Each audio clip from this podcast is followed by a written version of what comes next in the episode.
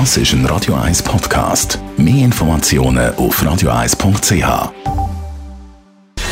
Gesundheit und Wissenschaft auf Radio 1. Unterstützt vom Kopfwehzentrum Irlande Zürich. www.kopfwww.ch es ist eine Studie passend zum Silvester von morgen und sie kommt vom Max-Planck-Institut für Verhaltensbiologie zu Konstanz. Dass Hunde unter dem Silvesterfeuerwerk leiden, das ist glaube ich, mittlerweile allgemein bekannt.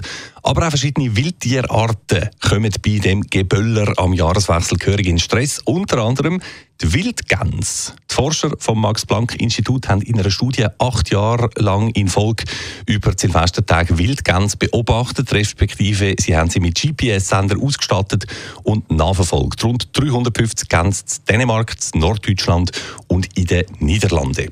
Und es hat sich gezeigt, wenn es anfängt zu knallen in der Silvesternacht, dann fliegen die Wildgänse auf und sie legen die einer einzigen Nacht teilweise Strecken von bis zu 500 Kilometer zurück. Das ist so viel, wie sonst nur während der Zugsaison geflogen werde.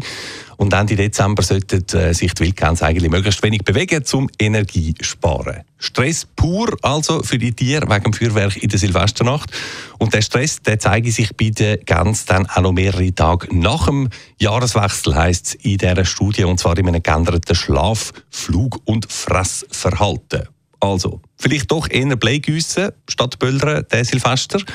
Oder einfach der Lärm am Küchentisch daheim. Zum Beispiel so. Ja, herrlich. Und darüber aus noch absolut gänseverträglich.